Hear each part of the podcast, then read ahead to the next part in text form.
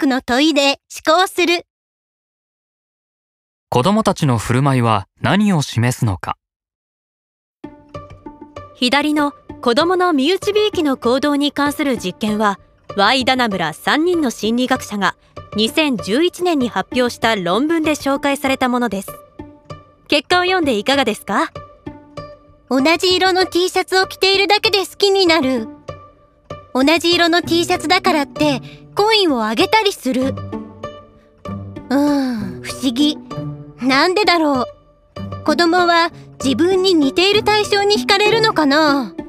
確かに同じカバンを持っていたり同じ靴を履いている人を電車などで見かけると親近感が湧く気はしますあと高校時代の文化祭でクラティを作った時に仲間意識というか連帯感のようなものが生まれたことを思い出しましたまだ大事にとってあります。そうですか。